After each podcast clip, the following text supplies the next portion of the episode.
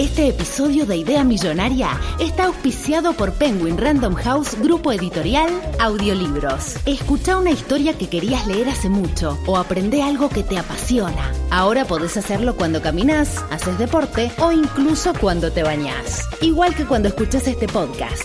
Entra a escuchar.com.ar barra Idea Millonaria y encontrá tu próximo audiolibro ahora.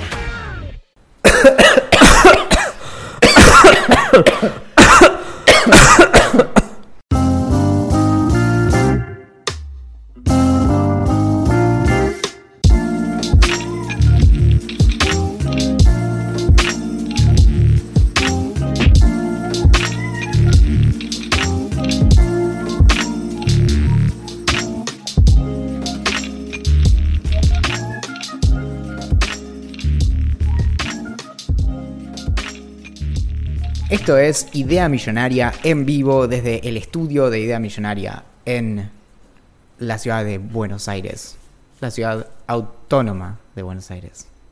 Mi nombre es Valentín Muro El mío es Axel Marazzi. y esto fue Idea Millonaria. Ah, ¿terminamos? Ah, ya no. Bueno, mejor igual. para Atentamente. La gerencia. Es- Estaba muy mal, boludo. Muy bien, bueno, em, estamos mirándonos enfrentados, como por primera vez en mucho tiempo. Sí. Estamos escuchándonos con auriculares. Es- de repente todo esto se volvió en serio. Parece que estuviéramos en el estudio de Placeres Violentos, que fue la primera vez que grabamos un podcast, y lo grabamos a todo culo, con monitores, que, son, que es como se llaman estos auriculares, en los que te escuchas a vos mismo y a tu compañero, eh, y micrófonos con pie, y una cámara que nos están filmando y trans- transmitiendo en YouTube en vivo. Eh, es todo muy limado. Es que, claro, estoy, estoy muy pronto a decirles, ma, tengo trabajo.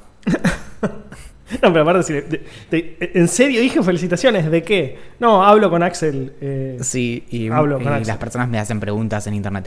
Pero bueno, tenemos un montón de cosas para hoy, tenemos un montón de, de preguntas. Nunca hicimos esto, ¿eh? me siento muy como que estamos en la radio. Muy bien, son las eh, 16 y 45, estamos... eh, llueve. Sí, no, no tenemos que hablar de horarios ni de días, me dijeron en un podcast, porque si lo escuchás el sábado y está soleado es como todo muy raro. Claro, pero bueno, por otro lado, a mí me, me gusta esta idea de, de llevar a las personas como a un escenario sonoro, ¿no? Entonces yo les digo Mm. como, es miércoles, son casi las 5 de la tarde, afuera está nublado, está lloviendo, estamos atravesando una pandemia global de coronavirus. Lo peor es que eso es cierto, es terrible, boludo. Todo es cierto, Sí. sobre todo la última parte. Y... mm, Bueno, una de las cosas más interesantes que hicimos la semana pasada, que no, no sé, a mí me voló la cabeza, es que fuimos con Pablo, un amigo de la casa ya, a un restaurante que quedaba a la vuelta de donde vivió Valentín durante años y nunca había ido. no, era un lugar que me intimidaba mucho. Pero no sé por qué, porque es bastante tierno. Es, una bode es un bodegón con. Para, para empezar, está en pleno Palermo, enfrente del zoológico, sobre la calle eh, República, República. de la India y Cervinio. Es un lugar que se llama Guidos, que es un restaurante bastante chiquito, con muchas camisetas. Para los que hayan ido a bodegones van a poder imaginárselo muy fácilmente porque hay muchos lugares que son similares, como muchas camisetas colgadas del techo, muchas fotos en las paredes del dueño con famosos. Por ejemplo, estaba. ¿qué- ¿El Saramago era? El que estaba. Creo que había una foto del dueño con Saramago. Después estaban tipo jugadores famosos tipo Diego Maradona, Coppola. eh, bueno, gente del espectáculo que no recuerdo el nombre porque eran muchísimos. Pero lo más. Te digo gente del espectáculo que yo conozco, A ver. Cristina Aguilera. Pero, pero no sé si estaría en, en Cervinio y República de la India comiendo unas pastas. Mirta Legrand. Bueno, Mirta puede ser que haya ido. Bueno, ¿y quién más? El, el local aparentemente tiene 40 años. Sí, y es extremadamente famoso. Y lo que lo hizo famoso, no sé si habrá sido durante toda la historia así, pero lo que lo hizo famoso, o al menos lo que a mí más me llamó la atención actualmente, es que cuando vos llegás te preguntan qué vas a tomar. Vos podés decirle una gaseosa, un vino blanco, vino tinto, lo que vos quieras tomar. Y después te pregunta si hay algún tipo de pasta o salsa que no te guste, o si sos vegetariano. Cuando vos le decís, en, en- en- en el caso nuestro, ni a Valentín ni a mí eh, nos disgusta ninguna salsa de, de pasta o para pasta, ni somos vegetarianos, entonces no tenemos ningún inconveniente. Y entonces dijimos, no, la verdad no tenemos ningún problema. eh, así que... Un nada, poco de cada. Un poco de cada. Y te traen lo que ellos quieren. Es decir, ellos tienen una serie de platos hechos en el día, diferentes salsas hechas en el día, y te traen lo que a ellos les parece, lo que les parece que a vos te va a gustar más. Y es espectacular porque la experiencia, lo único que vos haces es estar sentado tomando algo y hablando con, con- la persona con la que fuiste, que nosotros fuimos tres, o sea, Valentín, Pablo y yo, y esperás que te traigan la comida, pero en ningún momento se, se corta como este flow de querés pedir algo, querés, o sea, como ¿qué, qué, qué salsa querés ponerle, querés pan, querés entrada, querés esto, querés lo otro, porque te traen todo. Es muy como estar en casa en ese sentido. Como, yo qué sé, en casa se come lo que se prepara y no es que hay un menú, sino como, bueno, hay tal cosa. Pero, ¿no ves el principal motivo por el cual me genera ansiedad un lugar así? En donde es todo tan incierto, en donde para empezar no sabes ni cuánto vas a terminar pagando. Claro. Y entonces es, eso es completamente lo opuesto a una situación de control, de mucho control sobre la situación.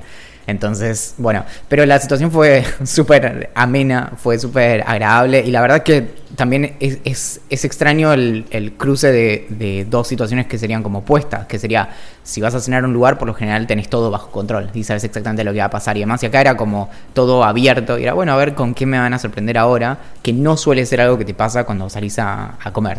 Así que le damos eh, cuántos eh, ideos millonarios.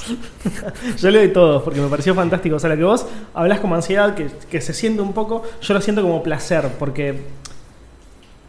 Mira, se escucha la lluvia de fondo. Sí.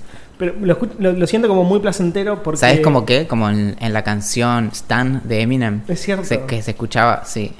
Terrible canción, terrible historia. Sí. Bueno, como que lo siento como placentero porque me despreocupo de todo. O sea, como, me van a atender, no tengo que decir nada, me preocupo solamente por hablar con las personas que fui. Y está bueno, incluso en una cita está muy copado, lo pienso ahora, no fuimos en plan cita, fuimos en plan amistad. pero Si lo pensás- Está bueno, como... Cada vez que nosotros salimos un poco es como una cita. Oh. bueno, hiciste. ¿No? ¿Hiciste un asado? O sea, ya la semana pasada hablamos de que compraste una parrilla para el balcón de tu nuevo departamento, que todos los que están viendo YouTube lo están viendo. Y los que no lo estén viendo en YouTube van a poder ir a YouTube y verlo eh, desde el lunes que viene, o el domingo. youtube.com barra idea millonaria. Exacto. Eh, ¿Hiciste un asado? Estuve en presencia de alguien que hizo un asado, sí. Ah, bueno. eh, Es como, de algo, es, es como que de algún modo sí hizo un asado, si querés. ¿Esa persona hizo un asado en tu parrilla? Esa persona hizo un asado en mi parrilla y yo, y yo estuve cerca varias veces. Ah, bueno, bien. No, y es más, te diría... Tenés 20% de un asado hecho. Y eh, fuimos juntos a comprar carbón y, y en el supermercado al que fuimos tenían el carbón y tenían... Se, se largó, ¿eh? Bueno. Mal. Y mm, tenían los cajones de... como de manzana, ¿viste? De, de frutas y demás. Los tenían ahí para... mm, junto con el carbón. Entonces vos te podías llevar como leña ya. Junto- sí.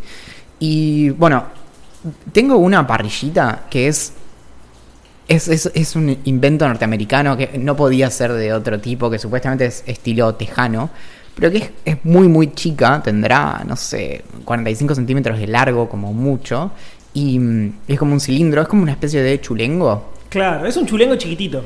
claro, pero tipo muy, muy como con diseño, digamos. Y abajo tiene una bandeja que vos le, le, corres y adentro le pones para le pones el carbón todo para prepararlo y demás y algo que dice en todos lados en la caja es que entran 12 hamburguesas o sea es, es un tiene el tamaño perfecto para 12 hamburguesas O así sea, que, podés, invitar a cuatro personas a tu casa. claro o, Más o menos. sacar varias tandas también como bueno Claro. y No, yo para que no invites mucha gente, porque a mí no me gusta invitar a mucha gente a mi casa. pero la Buena persona onda. más sociable tiene es está pensado también para es eh, un poco transformer porque si vos tuvieras una parrilla más grande de la misma marca eh, se, se llama voy a decirlo se llama Char Griller y mm, vos le podrías enchufar la chiquita que tengo yo a la otra más grande y usar la chiquita solo para generar humo y entonces hacer como eh, unas costillas Ah, tipo Ahumadas, ahumadas. claro. Nunca hice muy pocas veces asado, todos lo sabemos. He hecho un par igual, pero ni siquiera conozco el concepto de ahumar algo. Bueno, esto lo que tiene es que vos lo cerrás y realmente como que, que absorba humo es, es trivial porque eh, al estar cerrado es como genera como convección y está ahí. Claro. Y bueno, así que eh, vino- vinieron Tomás, eh, Tomás García, que es ahora eh, celebrado youtuber, que en una semana pegó más de mil suscriptores en... Bien. No, perdón, un par de días de, de YouTube. Eh, esta semana sacó un nuevo video, así que recomendamos mucho ir a buscar a, a Tomás García en, en YouTube. Si no me equivoco, es youtube.com barra Tomás García. Ahora lo chequeamos o no lo chequeamos nunca. Y mm, está muy divertido lo que está haciendo y nos contó ahí un poco de, de justamente de cuáles son sus, sus próximas aventuras. Y vino Franco Falaski, que también está haciendo sus propias aventuras, en este caso en Instagram.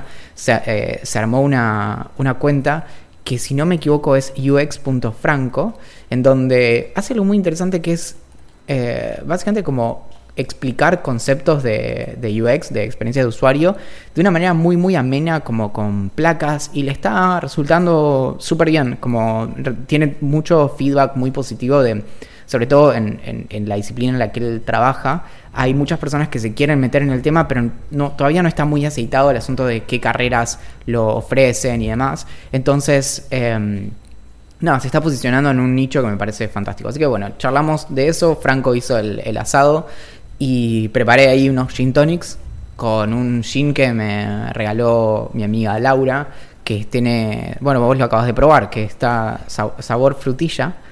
Y es un poco controversial, te digo. Es... eh, Es medio extraño porque tiene, si lo probás solo, que yo lo probé solo por- porque me lo diste para probar y como está bueno el concepto para poder saber qué gusto tiene el gin que te vas a tomar después mezclado con tónica, parece como el- el- los remedios esos que tomabas cuando eras chiquito lo- para la tos, que tenían gusto a chicle.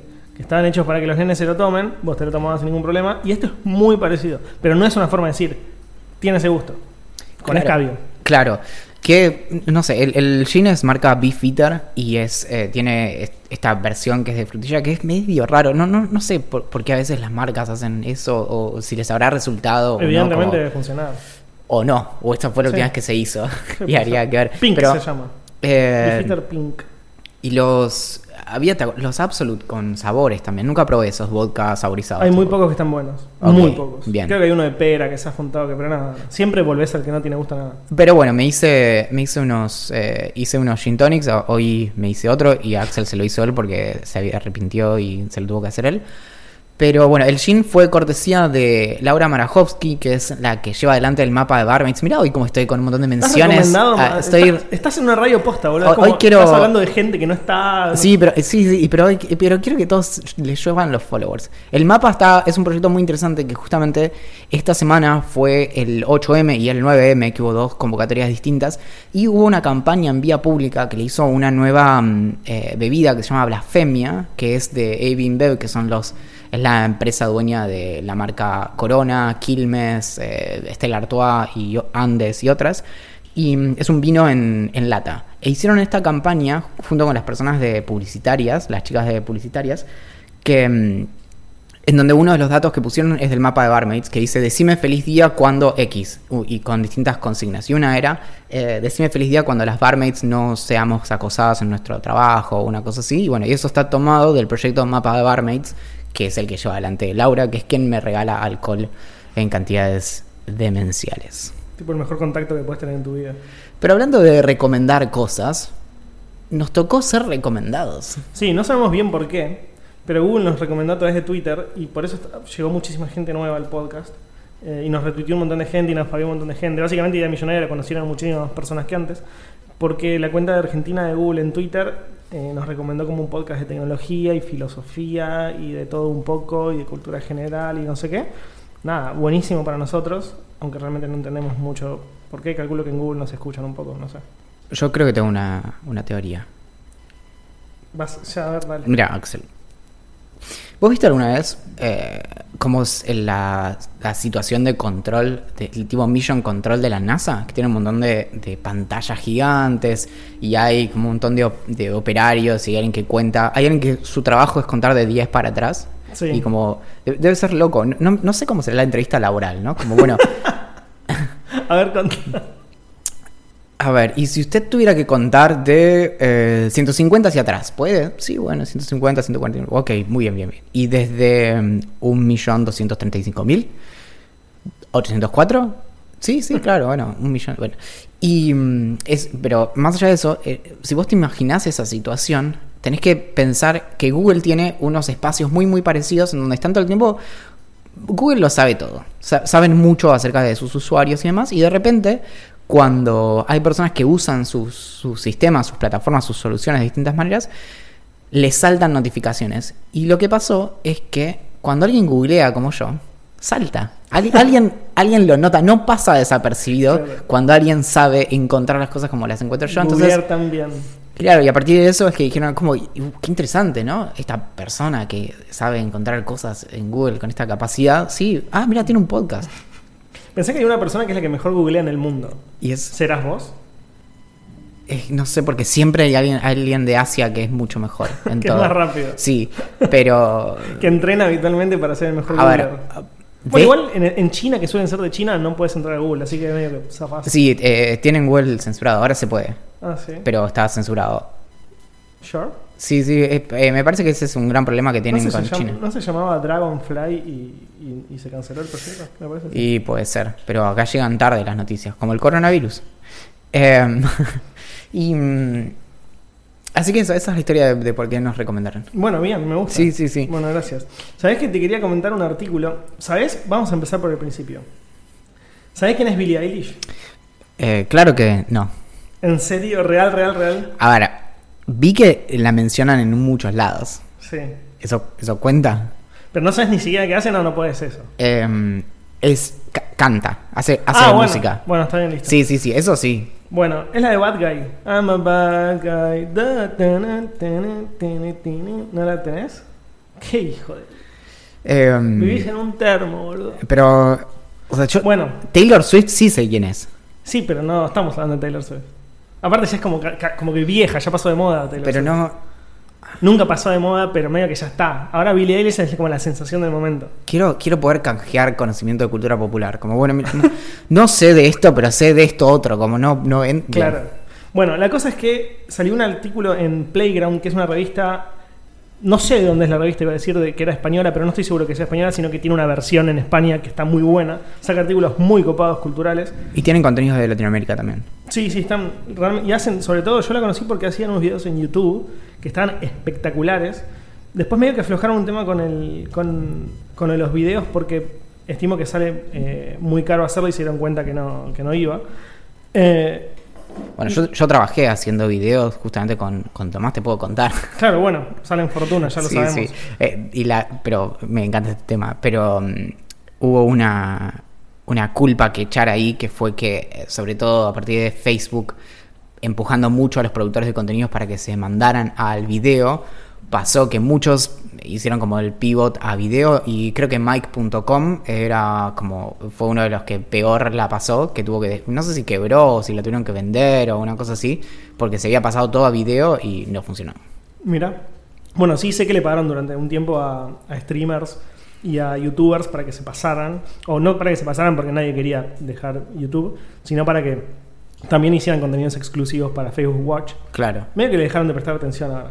Pero bueno, la cosa es que lo interesante de, de Playground, que hace artículos muy interesantes, como decía, sacó uno que se llama La guerra oculta que propulsó el éxito de Billie Eilish. Billie Eilish, mm, para que te ubiques un poco y para que entiendas, es como básicamente el artista más importante del momento. Es muy joven, creo que cumplió 18, 19 años hace meses. Se viste como muy alternativa. eh, 18 años. por eso cumplió, cumplió 18, o sea, es mayor de edad hace muy poco y, y- y explotó fuerte. Tanto que ella hizo una canción para la próxima película de James Bond, que suelen ser personas como muy exitosas las que suelen hacerlo, tipo, no sé, la hizo Adele, creo que la anterior o la anterior. Sí. Eh, gente muy, muy grosa. Y habla del, del- del ascenso este meteórico que, eh, que tuvo como la, la representante de la generación Z, o sea, de los, de los centennials. Lo que deja claro el artículo, para empezar, es que nadie habla del talento ni le quita eh, como mérito al talento que tiene la guacha esta, que es una bestia. A mí realmente me encanta. De hecho, la escucho constantemente en mi, en mi, en mi Spotify, como me la recomienda constantemente porque no paro de escucharla.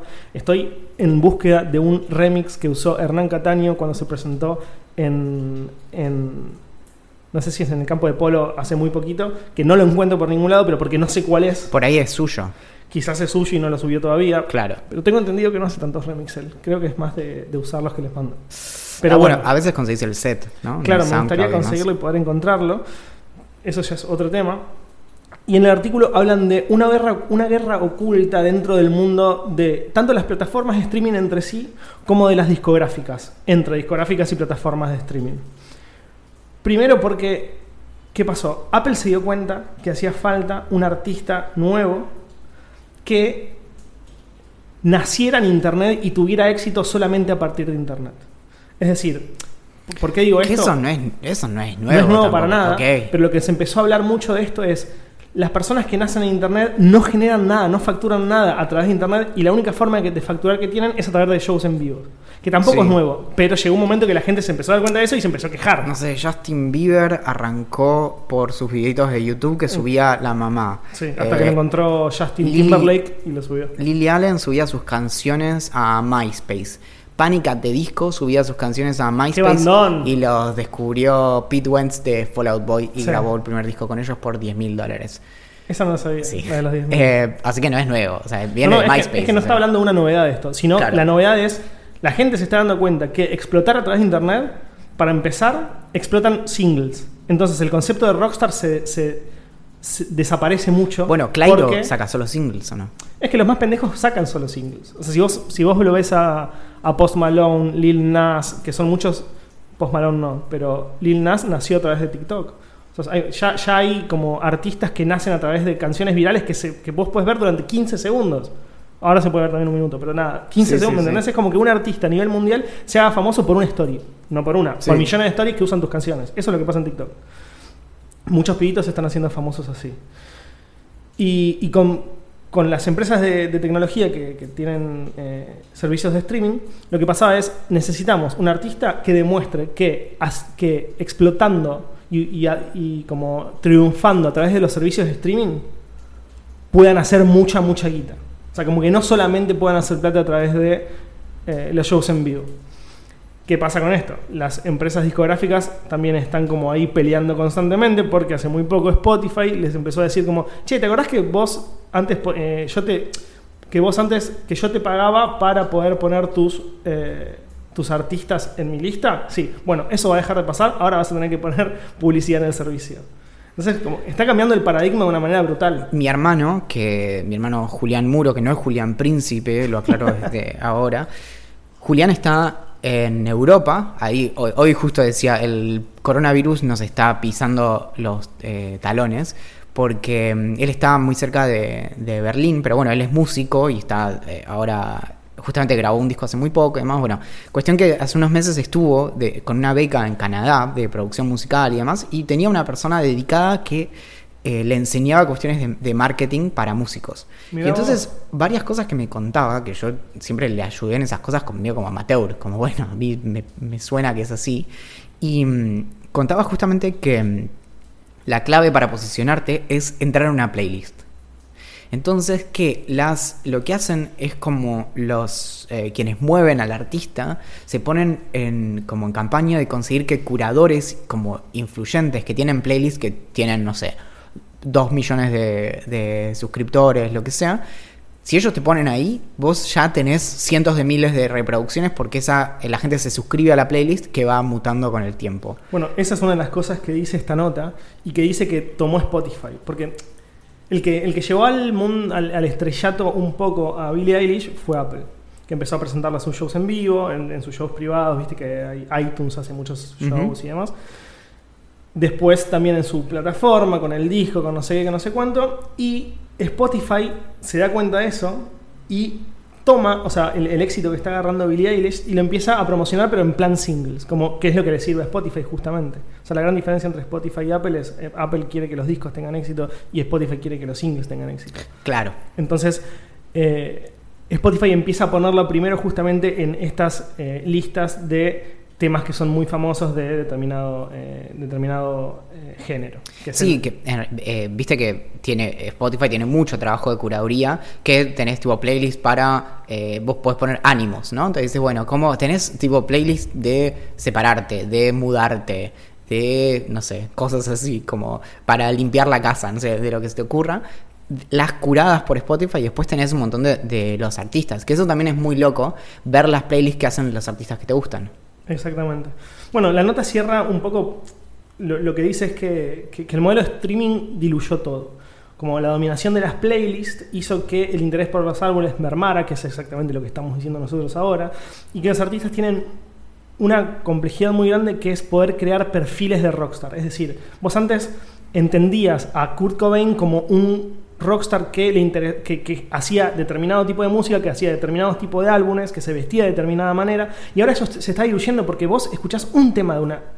En el caso de Billie Eilish Sí, es, sí. es como la excepción absoluta porque es lo que, es lo que lograron hacer estos, estas empresas. Pero, por ejemplo, eh, hoy habías nombrado, eh, no sé, al principio de Post Malone, vos conocías Congratulations, o vos conocías el otro que no me acuerdo el nombre, pero no conocías nada más de él. No, y también algo muy loco que pasa mucho con playlist, que en realidad pasaba mucho en la época de la... mm, Por ahí pasaba más antes que ahora, pero eh, lo, lo escuché la otra vez en una conversación, no me acuerdo si fue en un podcast o dónde, que es el asunto este de, de conocerle la cara a los artistas que nos gustan.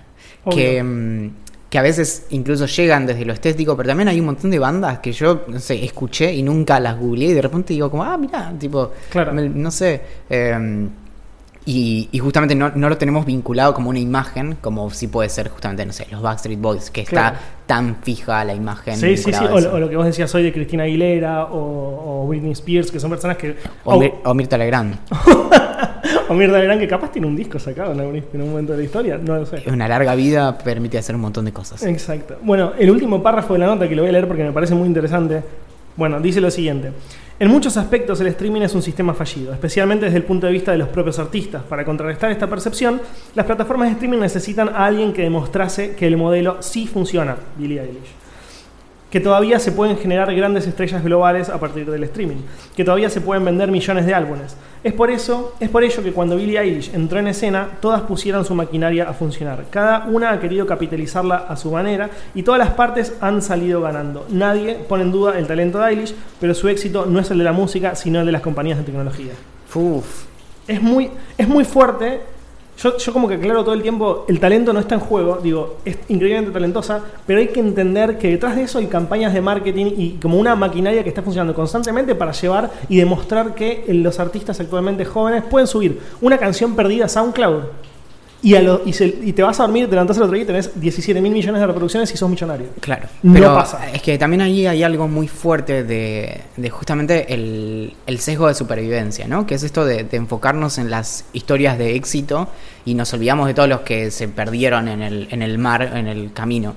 Y justamente creo que en ese sentido también que un artista u otro sean exitosos, a veces, o no, no a veces, sino en muchos de los casos no depende directamente del talento, sino también del haber estado como en el momento correcto, en el lugar correcto y haber pare- aparecido en una playlist, a tal punto que incluso podemos pensar que algunas personas quizá podrían haber tenido éxito hace tres años y después lo recibieron más adelante, pero porque tuvieron esa oportunidad, porque después, no sé, como cu- cuántos artistas son descubiertos después, por ejemplo. Sí, sí, Y, mm, ¿Qué hubiera pasado con Justin Bieber si no lo encontraba Justin Timberlake? ¿O qué hubiera pasado con Panic! de Disco si no lo hubiera encontrado Pete? Pará, eh, hay una relación entre Timberlake y Bieber. Eh, así como Pete Wentz era. Sí.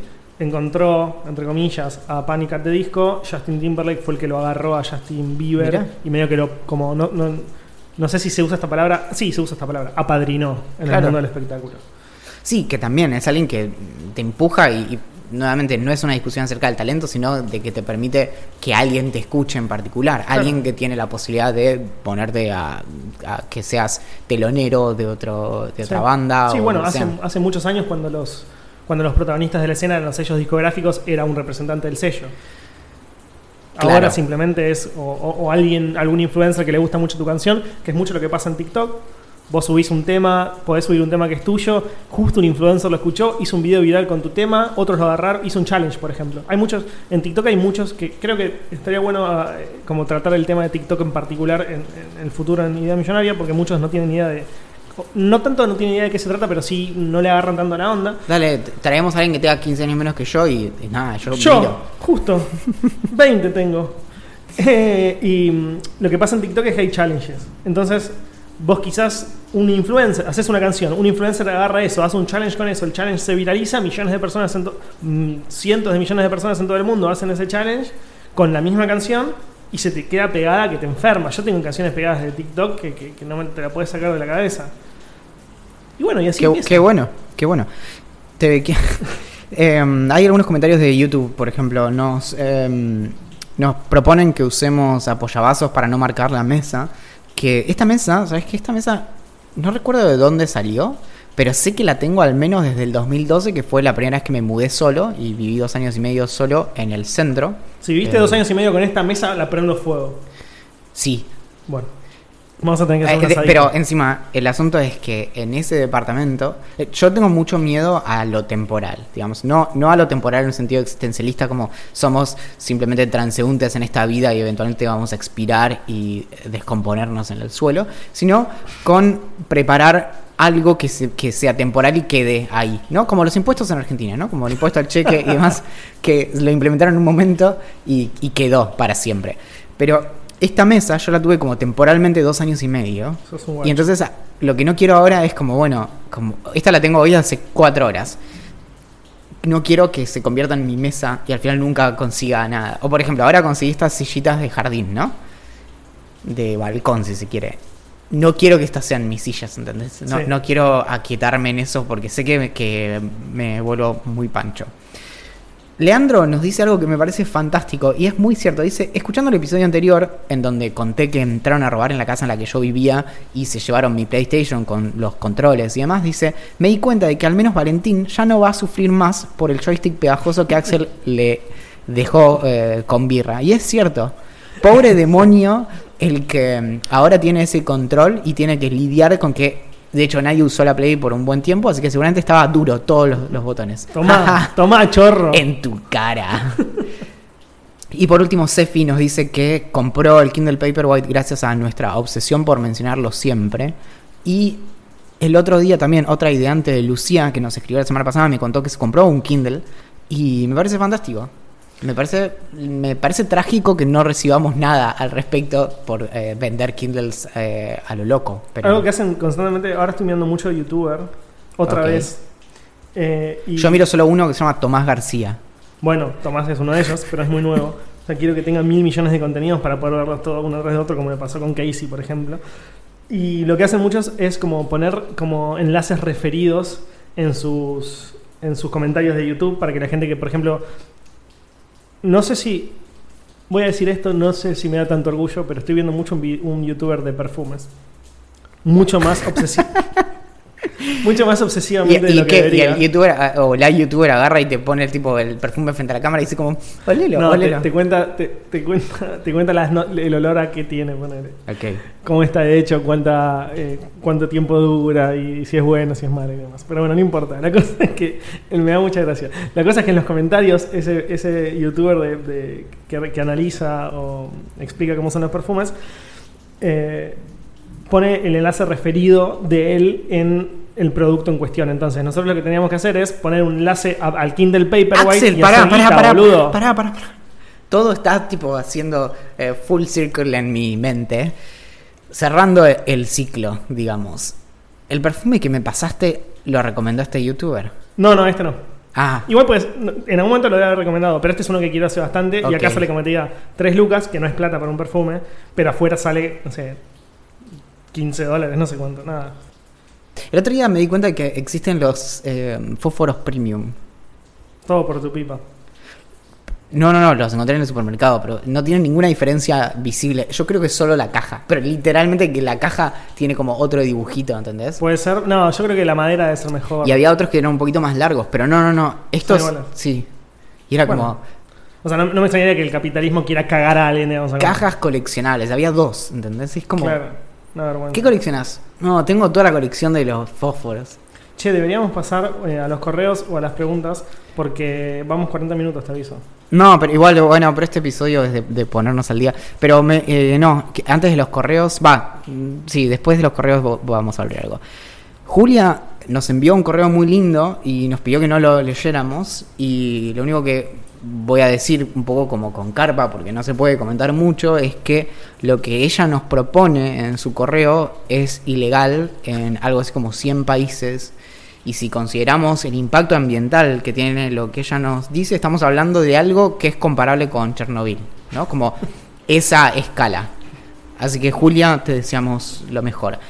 Y Gabriel nos escribió por Instagram y nos dice que mm, escucha el programa hace bastante, eh, con mucho placer, que no es parte del Club de Libros Legrand, pero tal vez lo sea pronto. Eso es como... No quiero ser tu novio, pero Quizás. pero, no sé, seguí invitándome a cenar. Descubrí hace poco a Juan José Saer. Lo leyeron, no puedo dejar de recomendárselo. No voy a ahondar más. Si lo leen, ojalá lo hagan, les vuele la cabeza tanto como a mí. Y nos pasa un texto que voy a leer ahora. Apa. ¿Música de fondo? Perfecto. El mundo es difícil de percibir.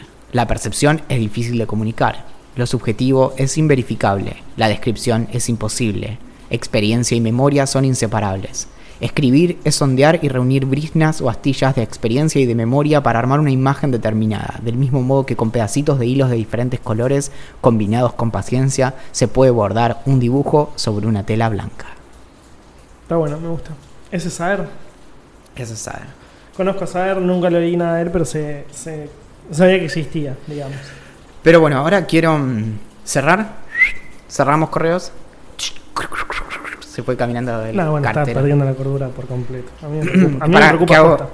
Hago- Ay, no se escuchan los pasitos del, corre- del, del correo, del cartero. Yéndose. Bueno, no, eh, quiero que discutamos esto. Yo sé que vamos tiempo, pero el tiempo es. No eh, podemos dejar las preguntas para después. el tiempo es oro. Em, Nacho Nieva nos Es compartió. espectacular este que nos, esto que nos compartió Nacho es espectacular mal. es, de Nacho las mejores Nieva- cosas, es de las mejores cosas que leí en Reddit en mi vida. nos compartió una publicación en Reddit increíble que dice así. Como no la tengo traducida y no la voy a traducir en tiempo real porque es larguísima y aparte no tiene sentido leerla toda, la vamos a comentar como hicimos el otro día con un amigo. El, el- nombre de la publicación en Reddit es ¿Alguna vez sentiste una conexión personal profunda con una persona que conociste en un sueño y te despertaste sintiéndote terrible porque te diste cuenta que nunca existió? Ese es el título del post en Reddit. Yo esto creo que ya lo conté en Idea Millonaria, pero yo, más que tener sueños de índole sexual con Abril Lavigne, una vez soñé que éramos súper, súper amigos y que íbamos como a un centro comercial, tipo muy como el video de Complicated. Y, y me levanté, yo creo que ese día tenía fiebre. Me acuerdo, me acuerdo exactamente dónde estaba durmiendo en la casa de mi vieja, todo. Y me desperté re decepcionado, porque pensaba como, "Estoy- yo estoy seguro de que seríamos re buenos amigos con Abril Lavigne. Pero, pero la vida. Sabías que está muerta y fue reemplazada por otra. Pero bueno, eso es para otra cosa. Por eso, pero la que fue. yo- la que hubiera sido mi amiga era la original, no la reemplazo. No Ah, reemplazo. Ok, está bien. Bueno, teniendo como base la pregunta de esta publicación en Reddit, lo que cuenta uno de los, de los comentarios, que es el más votado, que es el, el que más premios tiene y bla, bla, bla, bla, bla. Para empezar, el post tiene mucho tiempo. El comentario, el post también, pero el comentario tiene 8 años, es muchísimo tiempo. Y lo interesante es que el chaval empieza diciendo... Pasaron muchas cosas. Pasaron muchas cosas en 8 años. Esta es una throwaway account, o sea, como una cuenta que se creó especialmente para ese momento y que después no volvió a usar nunca. Descartable. Descartable, exacto. Porque lo que iba a contar era algo muy personal. Ya empieza muy bien. O sea, que empiece así está buenísimo. Che, la tormenta que hay afuera es brutal. Pero no importa. El pibe este comenta que estaba en, en el último semestre de la facultad, no, del college, y, y fue agredido por un jugador de fútbol. Cuando lo agrede, el pibe, para empezar, cuenta la diferencia de, físico que tiene. Uno pesa, no sé, como que te diga 130 kilos y el otro pesa 80. Y el jugador este de fútbol lo agrede y lo desmaya. Es decir, lo golpea, no sé qué, lo desmaya en medio del campus de la universidad. Y él entra como, como en una especie de estado comatoso. En este estado, él se imagina, o sea, sueña que conoce a una mujer de la cual está profundamente enamorado. No solo eso, sino que con el tiempo se casa. No solo eso, sino que con el tiempo tiene una hija. Y después cuenta que tuvo un hijo, que el, el hijo es la luz de sus ojos, es la- lo que más ama en toda su vida. ¿Había tenido las dos cosas? ¿Qué? ¿Una hija y un hijo? Sí, algo así contaba. Wow. Eh, dice que su segundo hijo, pu- puede ser una hija, no me acuerdo exactamente, era la luz de sus ojos, que lo amaba profundamente, que, se llevaban muy bien, que jugaban al béisbol, la típica escena eh, de película yankee de felicidad absoluta. Y que tenía un trabajo bueno al que iba habitualmente a la mañana, que volvía, que su mujer estaba en su hogar, que sus hijos estaban en su hogar, que iban a la escuela y demás. Básicamente tenía como toda su vida idílica armada y funcionando. Hasta que un día está mirando la tele con su familia y ve en una esquina de, en, una esquina de su casa una lámpara que está iluminando o que como que la ve y la ve de una manera que no puede ser real. O sea, como como que estaba como, como si, algo fuera tu vida es 3D y vos vieras algo y es 2D, o sea, como que no como que no tiene sentido lo que estás viendo, como que no tiene profundidad. Y el chabón se empieza a obsesionar. Pasa un día, pasan dos, sigue mirando la, lámpara y ve que o sea, empieza a faltar al trabajo porque se obsesiona profundamente con esto. Y tanto que la mujer llama a un psicólogo, llama a un psicólogo que va a la casa y le dice, o sea, como le empieza a tratar, pero el, el psicólogo no funciona y él sigue obsesionado con, con la lámpara en cuestión, hasta que un día se da cuenta que esa lámpara no puede ser real y que si esa lámpara no podía ser real, su vida no podía ser real. Había algo como en el ángulo, es como que se veía plano, es como que... Exacto. Entonces, si esta lámpara no es real, mi vida puede no ser real. Y en ese momento, como que su cabeza eh, inconsciente, no sé qué, hace clic, se despierta. Todo esto había pasado en un lapso de nueve años, si no me equivoco. A ver, voy a buscar rápidamente years. The last 10 years of my life are not fucking real. Eso es lo que dice el chabón en post. O sea, los últimos 10 años de mi vida no fueron reales. Pasaron en su sueño de, de conocer a su mujer, de tener hijos, de, de tener un buen trabajo. En ese sueño pasaron 10 años. O sea, 10 años de relación con, una, con tu pareja, 10 años de crecimiento de tus hijos, cosas que pasan en el medio. Y en un, cuando se obsesiona con la lámpara, nada, se da cuenta que no es real, se levanta y estaba en el piso del college de su... No, no, no, pero primero se obsesiona, la mujer se vuelve loca de, de preocupación y le manda a un psiquiatra para que lo revise. Sí, sí, eso lo dije también. No me estabas escuchando porque estabas escribiendo. Está bien. Uf, bueno. Bueno, eh, cuando, después de que pasa todo eso, el tipo eh, se, se despierta cuando se da cuenta que la lámpara no es real y está en el piso del, del college donde el, el, el rugby este o el, o el fútbol americano este eh, lo había agredido con muchas personas alrededor que le estaban preguntando si estaba bien, qué le había pasado y no sé qué. Básicamente, los últimos 10 años de su vida en su sueño no habían sido reales y lo que había pasado eran simplemente unos minutos en los que él había estado tirado en el, en el piso de, su secundaria y que durante los, los, los siguientes tres años desde que se levantó lo sufrió profundamente, tuvo una, una depresión brutal, que es, lo que es exactamente lo que él dice, dice que estaba haciendo el duelo por la pérdida de su hijo, de su mujer y de sus hijos y, mm, y, dealing- y como y tratando con este sentimiento de que nunca existieron. Eh, así que como terminé este post, que el chabón dice como, ahora como ya lo, ya lo superé, eh, estoy bien, que esto que el otro, te quedás como, como, o sea, como, terminás y haces como, wow, guacho, o sea, qué fuerte. Algo que me, me pregunto con eso es como la formación de los recuerdos, ¿no? Como de algún modo vos metés 10 años de recuerdos en la cabeza de verdad. O sea, básicamente él tenía una edad biológica, ponerle de, de 22 años, ponerle, pero, pero en su cabeza tenía 32 años de recuerdos. ¿Entendés? Mm, no sé. No, no, no lo dice, pero... no, no, no. eh, Sí, sí, eh, entiendo. no, no, es, es, es una cuestión especulativa. Entiendo tu pregunta. Yo creo que hay muchas cosas que en ese sueño, entre comillas, se le habían pasado. Pero es como que. mm, Es como que yo ahora estoy viviendo un sueño. Como que vos no vas por la vida diciendo como esto debe ser un sueño, entonces voy a chequear todo lo que pasa alrededor mío. Estoy en un sueño, tan, tan, Claro. tan, tan, tan. Eh, Acá se rompió porque, porque el chabón se dio cuenta lo de esta lámpara. Pero quizás si no se da cuenta de eso, se hubiera roto. Eh, o, o, ¿Me entendés? O sea, yo creo que sí, eventualmente. O te morías. Pero si te morías, ¿continuaba? No, porque no creo en el más allá, pero ¿y si continuabas? ¿Me entendés? O sea, como son todas preguntas que son imposibles de contestar. Si te... Bueno, eh, si seguimos lo que pasa, es- no, no es un chiste, pero eh, según Matrix, cuando te morías en la Matrix, básicamente te morías de verdad, pero porque tu, tu mente no se daba cuenta de Claro. que era una simulación, entonces por eso es que tipo la, la quedabas en la vida real. Em, pero en este caso sería si si pudieras como resetearte, ¿no? Te morís y de pronto como seguís ahí y decís como, che, ¿qué onda? Y en realidad porque tu, tu- Porque tu cabeza no murió realmente. Claro. Claro. O si te morís en... re- Digo, yo sé que...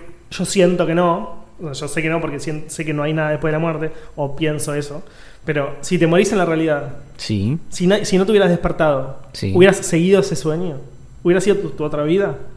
No sé. Bueno, pero eso nos lleva a algo mucho más silvestre, que es... Y hay personas que pueden hacerlo y lo pudieron hacer y otras que no, pero tener un sueño copado y decir como, qué copado este sueño, quiero volver.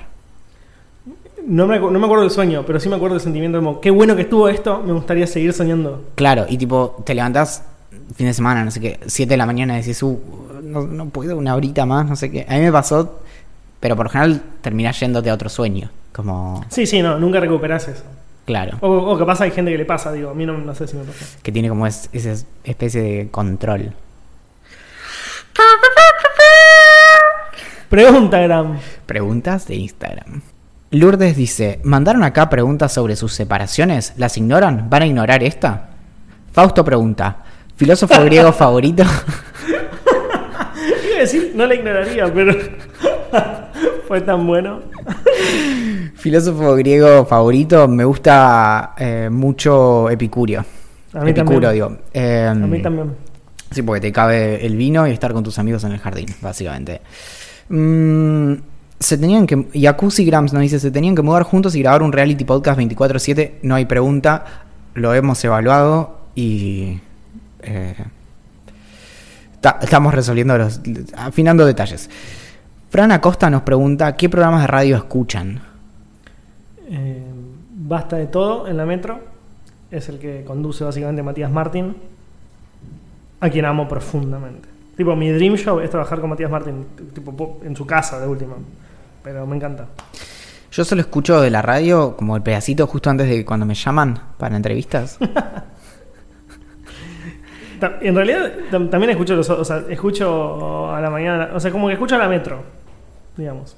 Claro, bueno, yo escucho Sensacional Éxito, pero Claro. estoy acomodado, digamos. Hoy, Itzel nos pregunta, ¿cuál es su canción favorita? Eh, anda contestando vos.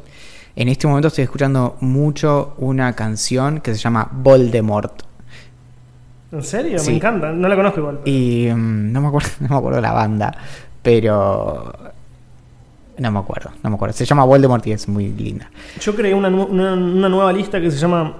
Se llamaba Shazam, pero ahora es nueva música que Garpa. Garpa para mí y es nueva para mí, porque hay muchas canciones que son viejas. Entre las que son mis favoritas están todas casi ahí hoy. Sea, entre las que son. Dije eso muy mal. Entre las que son mis favoritas hoy están todas ahí.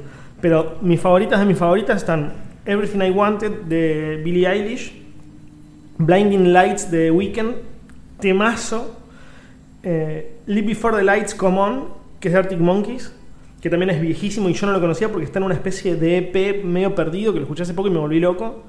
Y finalmente, ah, no, finalmente no, tengo dos más. Una es Wide Open de Chemical Brothers, que es de 2005 y hace un featuring de Beck. Una, pero está bien. Y la sí. última, Si veo a tu mamá, de Bad Bunny. Sofi pregunta, top 3 de filósofos argentinos, Axel.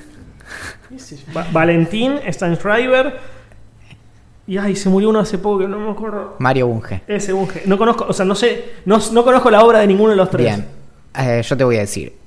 Tomás Moro Simpson, Eduardo Barrio, Diana Pérez y Mario Bunge. Son cuatro, pero bueno.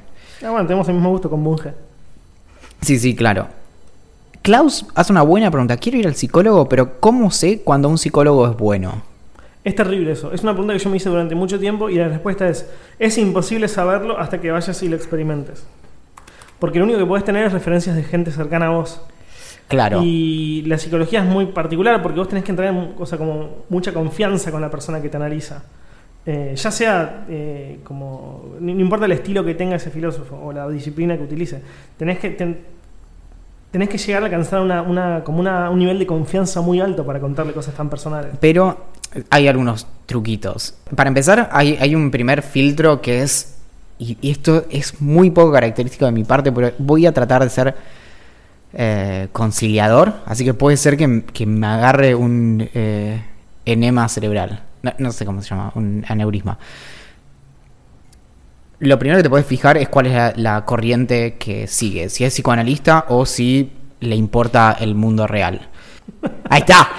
Ahí está. bueno. Bueno, Está y leyendo. mm, no, pero después sí, más allá, incluso si fueras con, con una persona que estudió psicoanálisis, también es bueno fijarse de estar alineados en, en, ciertos temas. Por ejemplo, no sé, la postura frente al aborto me parece que es una algo que te dice bastante acerca de, no, no necesariamente acerca de su ca- capacidad como profesional, pero sí respecto de qué puede opinar de- respecto de ciertas cosas, respecto de la sexualidad.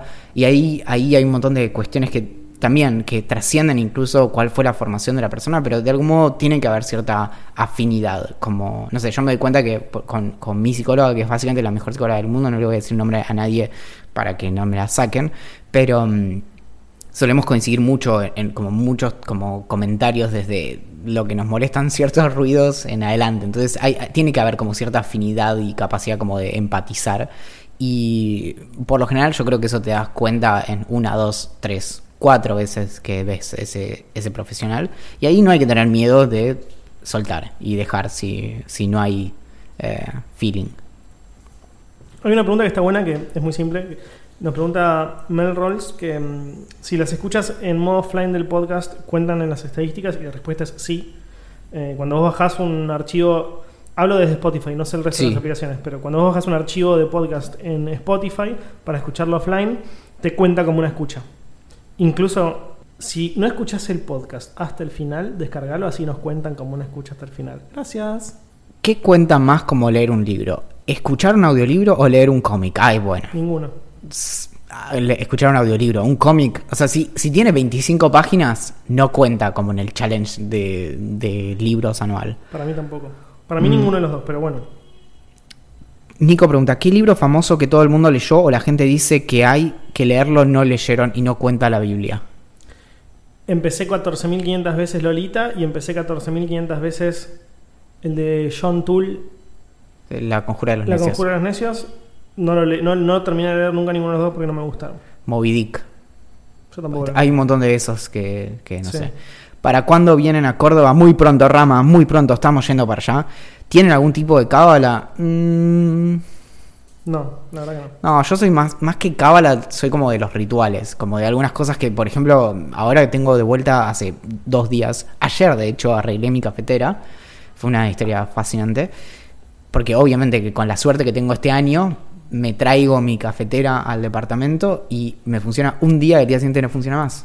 Y era como, bueno, no lo puedo creer, lo ¿qué hizo más? mal. Sí, así que, no- por, pero por ejemplo, prepararme el café a la mañana, sé que si no hago eso, hay algo que no se destraba. Es por el gesto, ni siquiera es la cafeína, pero bueno. Claro. Sí, no. eh, incluso te digo que me gustaría tener. O sea, me gusta la gente que. No se me ocurre otra porque la cábala está muy ligada como al deporte, ¿viste? Pero bueno, Claro. me- yo ayer me fui a tomar eh, unos spritz a, un, a, a San Telmo. ¿A dónde fuiste? No sé el nombre del lugar. ¿Por dónde queda? De pizza. De tipo T-H-E, como en inglés, Mira. pizza, pizza. Estaba bastante. El, el spritz estaba buenísimo y no comí nada porque era temprano. Y justo jugaba Boca. San Telmo y, y la cancha de Boca quedan extremadamente cerca. Entonces, en un momento, casi cuando ya nos estábamos yendo, se empieza a llenar como de, de hinchas de Boca en ese bar, pero no en plan mal. O sea, como el bar era medio caretón, entonces eran gente un poco más grande o gente con hijos que iba a tomar una birrita, tranca y después se iba. Y hay mucha gente que tiene esos rituales, o sea, como ir a la cancha, pero antes de ir a la cancha, pasar por tal lugar, comerme una porción de pizza en tal lugar o tomarme una birra sentada en tal otro. Y esos, esas como, que no sé si decirle cábalas, pero esos rituales, como decís vos, a mí me encantan. Y me gustaría tenerlos, pero no tengo ninguno, la verdad. No, Ah. no. También tiene que ver con la estabilidad. Por ejemplo, si todo sale bien, vamos a, a grabar muy seguido acá el, el podcast to- todas las veces que podamos. Entonces, creo que eso también, la repetición hace que incorpores como, bueno, cada vez antes, tipo, más o menos el, el recorrido es más o menos el mismo, entonces pasás por los mismos lugares y demás. Juan nos, nos dice si le podemos mandar un saludo a Pere de su parte que le hizo conocer este hermoso podcast, así que ahí va el mensaje. Cuberti pregunta, ¿quién sería el primero en contraer COVID-19? Y es Axel la No, respuesta. sin lugar a dudas no. Y tengo el motivo por el cual no. Vos sos mucho, aunque todos piensen que no, vos sos mucho más social que yo. Y vas mucho más a eventos y a reuniones sociales y demás. A mí, en general, directamente no me gusta eso. No me gusta ir a reuniones que yo, donde yo no conozco a la gente. Es verdad, es verdad. Entonces, para mí, el más probable que contraiga sos vos. sí, pero, Ojalá que no pase, pero digo, pero pensá que yo estoy todo el tiempo tirándole alcohol en gel a la gente. bueno, ese es un detalle que quizás. Como no- nos da, me viene a dar la mano y yo les tiro alcohol en gel. Sí, bueno, de ahora sí. Sí. No festejar nunca más sus cumpleaños o nunca más ir a ningún festejo de cumpleaños, pregunta Juan. Sin ningún lugar a duda no festejar más mi cumpleaños. Perfecto. Mm, Coti pregunta algo que nos preguntaron varias veces, pero lo vamos a insistir. ¿Qué pasó con Placeres Violentos? ¿Habrá nueva temporada? No. Este año, por primera vez, HBO Latinoamérica va a tener su propio podcast oficial. Quizá uno en México y otro en Argentina, quizás solo en Argentina, no, no, no lo tengo claro. Y HBO cuando hizo su podcast oficial con la productora con la que nosotros hicimos eh, Placeres Violentos, que es Posta, eh, decidió ir con Luciano Banchero y Fiorella Sargenti, que eh, ya condujeron otros de los podcasts oficiales de HBO, así que medio que continuaron con esa relación. Y nosotros vamos a poder descansar. y vamos a poder mirar una serie como una persona normal sin Ay, tener que lindo. anotar todo lo que está pasando. Así que eh, lo- eh, escuché el, el resumen que hicieron estaba muy bien, así que creo que la, la cuestión de interpretar a Westworld quedó en buenas manos. Si te digo el top 5 de películas de comedia, ¿me sabes responder? A mí me cuesta y no voy a mentir, hice una búsqueda en Google de Best Comedy Movies Sí, y sí puedo decirlo a partir de los resultados. Después que seguramente me olvido de algunas. ok. Pero tenés Superbad me parece un peliculón de comedia que me hizo estallar y reír de, o sea, llorar de risa. Hangover me destruyó también, me hizo reír mucho. Virgen a los 40 me mató también, me hizo reír mucho. Uh, de Big Lebowski. El gran Lebowski es una gran comedia, mal, Claro. alternativa. Yo ya de ahí me quedé con, con esa, Big Lebowski. Big Lebowski va. Gracias a esa película, esto ya lo conté, empecé a tomar el trago White Russian, que no lo tomas un montón. Así que un día de estos por ahí me voy a Wherever, Es cierto. que queda en Santa Fe y Oro. Bueno, y algunas más, no sé, no, no, no, no soy tan. Pineapple Express. Igual Uf, to- todas las películas de Judd Apatow me, me gustan mucho. Las que está Seth Rogen y James Franco me parece que está muy bien. This is the End, eh, Pineapple Express, eh, Knocked Up. Mm, Bueno, Long Shot no sé de quién es, pero esa está buena también con Seth Rogen. Y mm, eso, me parece que va por ahí. ¿Van a grabar sobrios? Bueno. Debatible. ¿Van a grabar eh, con algo del eco, de eco también hoy? Bueno, hay que ver. Poquito, poquito. Menos que la semana pasada. ¿Prefieren dengue o coronavirus? Coronavirus. ¿Y para cuándo la juntada de idea millonaria Axel? En menos de un mes. De hecho, acá están los libros. Está la caja acá, Es donde cierto. estoy señalando con mi dedo. Sabes que ayer iba a empezar el libro, pero ya era medio tarde y tenía ganas de. la- mi última media hora. Es terrible. Bueno, este es un ritual que tengo que, que lo empecé hace poco. La última media hora, yo me duermo a las 11, ya lo sabemos todos. La última media hora de mi día la uso para ver videos de TikTok. Como que es lo más. O sea, como me apaga el cerebro. Porque son todos iguales. Algunos son graciosos, pero en general, como que son todas challenges, aburridos ya, ¿viste? Creo que tengo que empezar a hacer eso. Yo estoy usa- abusando mucho de la lupita de Instagram, pero mi lupita me muestra cosas de pastelería. Ahora me muestra muchos autos y a- ayer a la noche, ¿sabes qué descubrí? Algo increíble. Videos de restauración de cosas. Después de lo de la silla, Es cierto. hoy me vi un video. Esto no es un chiste. Un video de 10 minutos No, imposible. de restauración de un encendedor. Vi Ah, bueno. todo, ¿entendés? Vi cómo le ponían ácido acá y allá y no sé qué. Bueno, y- igual yo veo reseñas de perfumes, o sea, vos podés ver lo que quieras. ¿no? No, no, pero, pero no sé.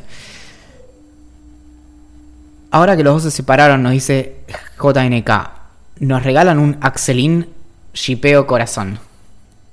Conoces el concepto de shipear, ¿no? No, ah, Creo que, lo- creo que no me equivocaría si intento explicarlo, pero tengo miedo de pasar vergüenza, así que explícamelo. Eh, tiene que ver con esto de. de como si shipeas una pareja, ¿no? Como ves a, a dos personas y decís, como, bueno. eh, Julieta Prandi y Adrián Suar. Me mata el co- el- los famosos que conocen a Valentín son muy viejos. o Sí, sea, sí. Son como de, de- de tipo 10 años. Más. A Julieta Prandi la conozco porque. Ah, eh, creo que Mateo tenía un póster de ella en su cuarto. ¿En serio? Sí, o Buenísimo. no me acuerdo si era Nicole Neumann, pero Buenísimo. bueno. Y mm, me acuerdo perfectamente del póster, obviamente. Lo vimos muchas veces. Y mm, así que eso es shipear, ¿entendés? Como agarrar y, y proponer una pareja. Así que ahí viene Axelin. Si pudieran volver 10 años atrás, ¿qué harían? No vale comprar dólares. No, papi, compro Bitcoin, pero todo bien. Compra Bitcoin. Y me parece que, que hemos recorrido un Largo camino. Sí, muchas preguntas de Idea Millonaria en persona y de Córdoba. Las dos cosas de verdad están en los planes. O sea, si no nos creen que estamos avanzando por este podcast, miren lo que es este estudio. O sea, de- de- no sé. Hoy en el medio de la grabación llegaron los auriculares para que se hagan una idea. Así que acá estamos. Step by step. Muy bien. Y la última, pero última, última. ¿Le tienen miedo a la muerte? Pregunta Juan. Por ahora no. Calculo que. Calculo que le vas teniendo más miedo a la muerte a medida que sos más viejo. Sí. Todavía me siento joven como. o sea, to- no, todavía me siento lejos de la muerte. Como para tenerle miedo. Sí, yo a veces le tengo miedo a la muerte cuando me subo a un taxi. Y va a 200 por hora en Y la digo, 9 de como bueno, nada, era así. ¿Y de qué murió? De taxi. Me parece que en este momento es en donde decimos que tu nombre es Axel Marazzi, el tuyo es. Valentín Muro. La canción de inicio del podcast lo hizo Julián Muro. El príncipe de nuestros corazones, Julián, Julián Príncipe. Nos encuentran en ideamillonaria.com, nos escriben a gerencia arroba ideamillonaria.com, no .com.ar, no sé de dónde salió eso, no sé quién hizo circular el rumor, pero son, son peores que el coronavirus. En Twitter somos Idea Millonaria P, en Instagram Idea Millonaria Podcast, en Facebook, Telegram, YouTube y Reddit somos Idea Millonaria. Atentamente, La gerencia.